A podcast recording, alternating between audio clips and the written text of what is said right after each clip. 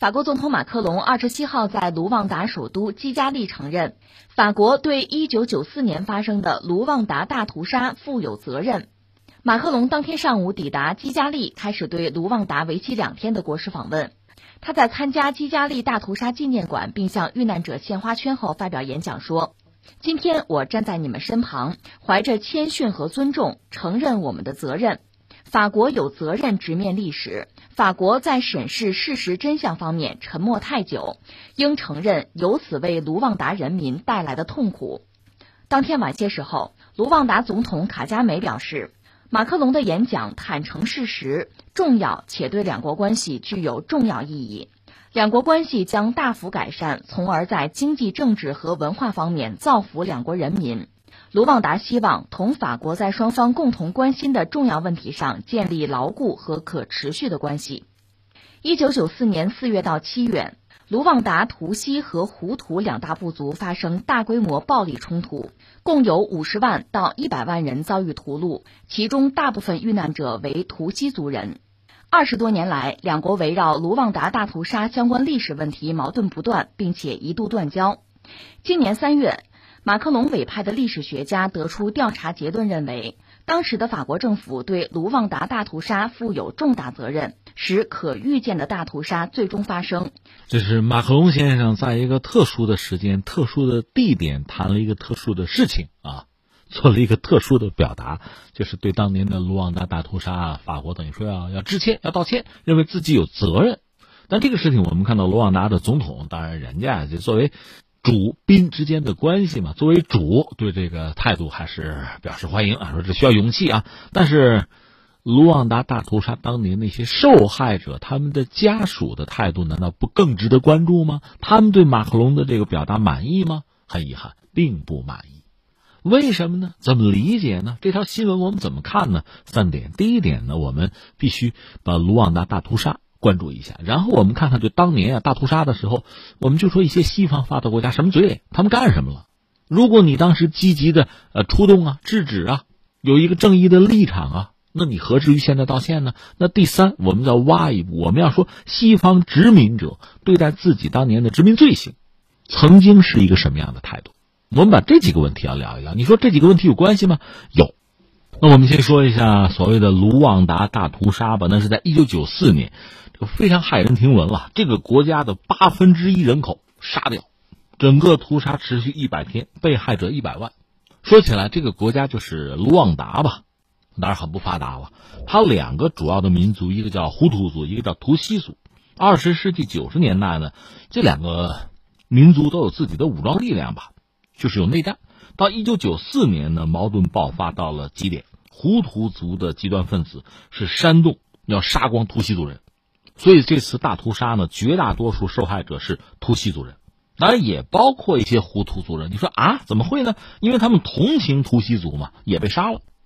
关键是很多东西，为什么我们说历史啊，离得越远看得越清楚？我们要做历史穿行者呢？你知道胡图族、图西族是什么关系呢？这就说到卢旺达。卢旺达一九一六年的时候是被比利时占领，到二战之后呢，由联合国托管。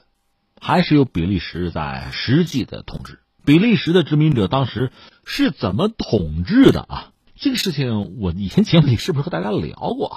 就是按照比利时人他们的标准，按他们的说法吧，说这个图西族吧，你看人家个长得高，哎，而且举止更优雅，就更像欧洲人，更像西方人。所以呢，比利时人是测量卢旺达这个国家所有人的鼻子的宽度，把皮肤更白呀，啊，鼻子更窄的挑出来。嗯，这个好。这可以做统治者，这是精英。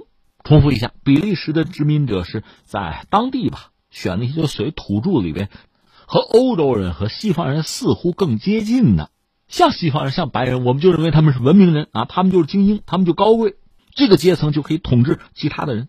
本来这是个阶层嘛，把他们上升成为一个种族，这就是图西族，这是精英，用他们来统治，呃，人口众多就占到百分之八十的胡图族，就纯人工啊。就制造这种社会的撕裂和彼此的矛盾吧。就是说，当欧洲人就比利时人没有到卢旺达之前，什么胡图族、图西族，哪儿有什么矛盾啊？那么殖民主义者来了之后，欧洲人到了之后，就西方人在卢旺达，这真的是啊，人为的去制造矛盾。那你想让他们相互敌视、相互仇视，我就可以从中渔利了。我这儿的数字到二十世纪六十年代以前，百分之八十八的政府官员都是突袭族，耕地呢是集中在他们的手里，那日子过得好吗？精英啊，统治阶级啊，就说图西族是天生高贵，胡图族你看生下来就受苦，本来是土著嘛，同根同源，就活活让欧洲人啊比利时人搞成这么一个状况。到七八十年代，卢旺达人口增加比较多吧，到九十年代矛盾激化。说到底，生存压力大嘛，生存空间不足啊。其实，在一九五九年的时候，当时，呃，卢旺达南部的胡图族就造过反，这农民啊，就造反。图西族不算精英，算贵族嘛，就造他们的反，抢他们的土地。很多图西贵族呢，那跑了，跑到旁边的国家去了。比利时一看，那怎么管？这样吧，我们再扶植一下胡图族，因为胡图族人多嘛，这个势力也在强大。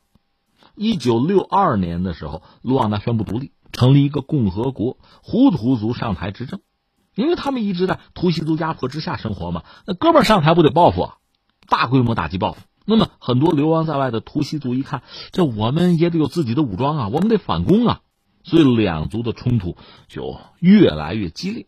最后在一九九四年，这个矛盾达到一个顶点。那年发生个大事就是这个国家的总统，总统是胡图族的，他是这个飞机啊摔了，是被击落的。是机毁人亡，到现在这怎么回事也没有说清楚。这个总统算是个主和派吧，所以图西族就觉得这肯定是胡图族的极端分子谋杀了主和派，而胡图族一看，这肯定图西族人是凶手，因为总统是胡图族啊，肯定他们干的。所以当时他们就呼吁说，这个胡图族人要团结起来。当时有一个词叫“砍倒高树”，那个树木的树，什么叫高树呢？就是我们说图西族的个高嘛。说起来可笑，比利时的殖民者当时殖民这个地方，卢旺达有一些精英，也能提供个奖学金啊，你们去欧洲受教育，对吧？那标准是什么呢？个高，个高才行，那就是图西族人有这个受教育的机会啊。那这回的好，砍倒高树，谁个高我砍谁呀，这就没有差别了，就是屠杀呀，种族矛盾，当然也有阶级矛盾吧，新仇旧恨啊，所以最终酿成惨剧啊。这是我们说清楚这个事儿了啊，呃，第二我们就说，其实，在上个世纪九十年代，信息足够发达了，又有联合国，对吧？有一套国际秩序，有一套框架，大家对这个事儿完全啊，是一个忽视忽略的状态。有很多人根本就不知道，为什么？因为卢旺达这个地方它比较偏僻，而且没什么资源，在战略上也不是那么重要。你看，有时候我们节目也聊，一说这个国家、这个地区啊，战略位置非常重要啊，等等等等，什么四战之地，它不是，没人关注。那你说比利时还抢？比利时这不是没本事才抢到那儿吗？你看看那个老列强，英国、法国、德国什么的，那抢的地方更多更好。我们加引号说这个话啊。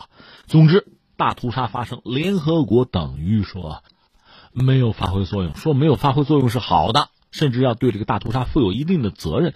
他们当时是有维和部队的，他们不但没有增派维和部队，是撤人，而且把白人撤走了。那你想，就剩下你们杀吧，自相残杀吧。另外就说美国。美国公开的说法，好多媒体说法说什么呢？美国之前刚刚遭遇了一次打击，有一部老电影你还记得吗？就那个《黑鹰坠落》，他们是在索马里维和的时候，呃，遭到地方武装的攻击，这不是死伤惨重吗？美国人因此就说我们不打算管这个事儿了。说是这么说啊，现在大家明白，美国从头至尾对这次卢旺达大屠杀是非常清楚的，因为他情报部门工作效率很高的，完全知道，就是不管。为什么不管呢？有什么意思啊？有什么利益啊？什么都没有。后来呢？美国总统克林顿跟现在这马克龙一样，也是到卢旺达就访问，也是参观什么大屠杀纪念馆啊。比较委婉的啊，比较模糊的是道了个歉，那意思就是啊，我们该管啊，我们当时没有关注，我们不好意思啊，你们受苦了，大概表达了这么个意思。这不现在马克龙也表达这个意思吗？关键是美国是不作为，或者说觉得。没有利益可言，袖手旁观。如果你这样给美国定性的话，其实法国人更恶劣。因为现在我们看到越来越多的资料显示什么呢？就像这个卢旺达国家大屠杀斗争委员会在二零一六年，以大屠杀的肇事者和同谋的罪名，就公布了一系列人的名单，包括大量的法国军官的名字。就说法国军官们被指控呢，培训大量的这个大屠杀的凶手。而且向他们提供武器，法国人没有阻止大屠杀，这就罢了啊！他们是对，就是实施大屠杀的主要是胡图族人了，提供武器弹药，限制那个卢旺达爱国阵线，限制他们前进。就本来人家是这个内战嘛，两派吧，你拉一派支持一派，你限制另一派嘛。到后来，马克龙在二零一九年说成立一个关于大屠杀事件的委员会，我要调查。最终嘛，这不二零二一年了嘛？呃，法国总统马克龙终于说就这个事情道了个歉，但这个道歉本身显然并没有获得那些大屠杀的受害者的家人的宽恕。那我们作为旁观群众，我们也得说一句：道歉，就像网上那句话，道歉有用哦，要警察干嘛？大家也没有掉到钱眼里，也不一定非要让你赔偿。但是既然你道歉了，你既然负有责任，那我们就说，是不是有一些法国人该承担这个责任，要受到惩罚，有吗？而且实话实说，单批判美国人或者法国人，我觉得还不够。比利时人在卢旺达大屠杀这个悲剧之中到底扮演了一个什么角色？其实这个悲剧的种子。这个屠杀的种子，难道不是在比利时人作为殖民者的那个时候就已经埋下、就已经种下了吗？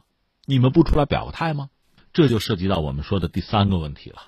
你看啊，大屠杀我们说了，当时有一些发达国家，特别是美国和法国的嘴脸，我们也看到了。最后我们再说这帮西方殖民者，就在历史上他们到底都做了一些什么？